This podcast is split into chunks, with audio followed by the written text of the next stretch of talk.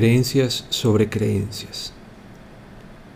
El mayor descubrimiento de mi generación es que los seres humanos pueden cambiar de vida cambiando de actitud. William James. Los filósofos están profundamente interesados en los sistemas de creencias. Muchos filósofos, desde Platón a James, se han fijado en la función que desempeñan las creencias para bien o para mal, en nuestra vida cotidiana. Hobbes observó que el mundo humano está gobernado por la opinión.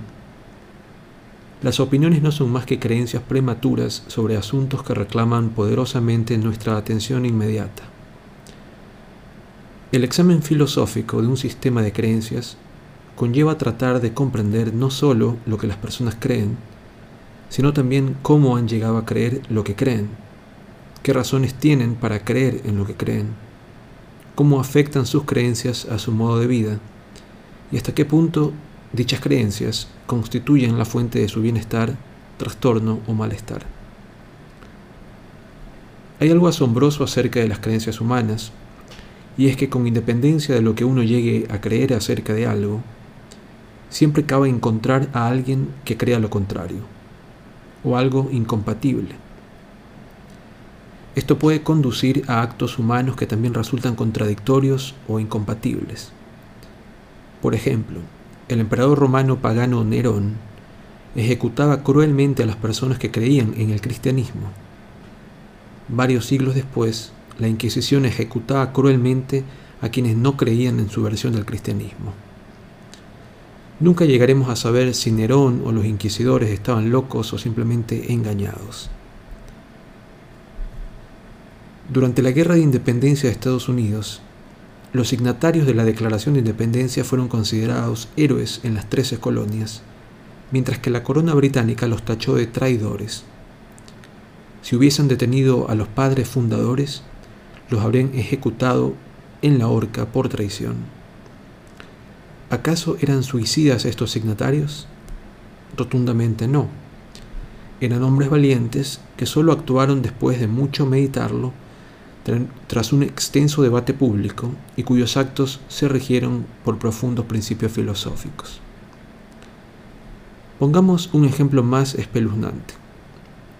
La mayoría de americanos, europeos y asiáticos cree que los 19 árabes que secuestraron los cuatro aviones el 11 de septiembre de 2001 eran terroristas, que cometieron crímenes despreciables contra la humanidad y afrentas a la civilización.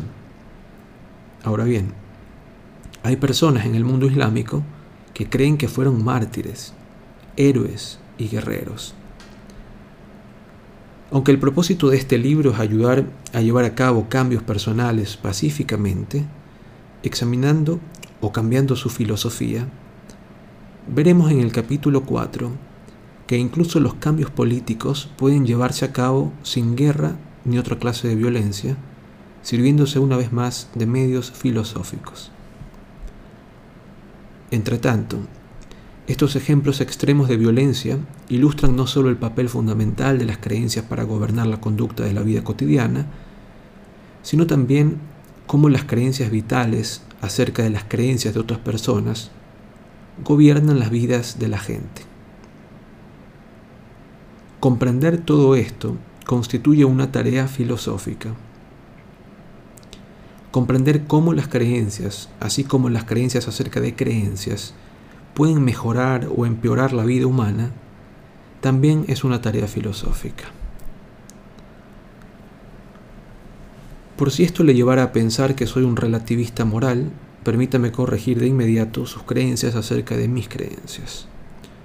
Un relativista moral cree que la bondad, el derecho y la justicia son relativos a las creencias de las personas. Dicho de otro modo, un relativista moral no solo cree que los cristianos que Nerón arrojaba a los leones estaban justificados por su fe y su martirio, sino también que Nerón estaba justificado al martirizarlos. Los relativistas morales creen que fue una gran tragedia que tantos civiles inocentes murieran en los aviones secuestrados y en la destrucción del World Trade Center, pero también creen que los secuestradores eran guerreros que estaban justificados al hacer su yihad atendiéndose a sus reglas. La difusión del relativismo moral y su lamentable patrocinio político en centros de educación en América y en Europa ha traído mucha confusión al mundo occidental durante el último tercio del siglo XX. A millones de personas privadas de una brújula moral, entre otras herramientas filosóficas necesarias para analizar y comprender los sistemas de creencias, les resulta trabajoso, cuando no imposible, establecer un contexto para los sucesos de actualidad, por más espantosos que sean. Esto con frecuencia añade farsa a la tragedia. Que quede claro, yo no soy un relativista moral. Creo que las personas deben ser libres de creer y rendir culto a su Dios o dioses a su manera, pero dicha libertad jamás debería conllevar el derecho a hacer daño o matar al prójimo por el hecho de vivir de otra manera. Por consiguiente, tolero las creencias de los demás siempre y cuando éstas no sean intolerantes de ahí que me identifique con los primeros mártires cristianos que murieron por su fe, pero no buscaban la muerte de otros por ella. Mientras que condeno a Nerón, a la Inquisición y a todos los terroristas calificándolos de asesinos intolerantes. Mi condena no tiene nada que ver con el paganismo o el cristianismo o el islam. Tiene que ver con el daño premeditado, que siempre aumenta y nunca disminuye el sufrimiento en el mundo. Por consiguiente, a mi entender, se trata de algo malo, y eso no es relativismo. Como filósofo, conozco muchas maneras de defender o atacar, reforzar o socavar cualquier creencia o sistema de creencias. Hay filósofos capaces de abogar por cualquier punto de vista, por más sagaz o absurdo que éste sea. Y tiempo atrás formábamos a defendernos y a defensores, entonces llamados sofistas, y ahora abogados, que se ganaban la vida de este modo.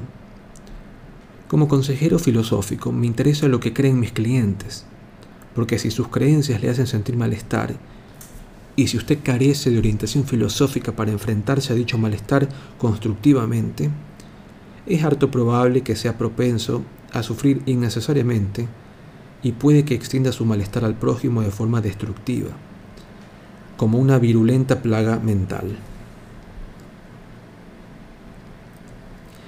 Creo firmemente que algunas creencias causan más malestar que otras y que algunas son más dañinas que otras.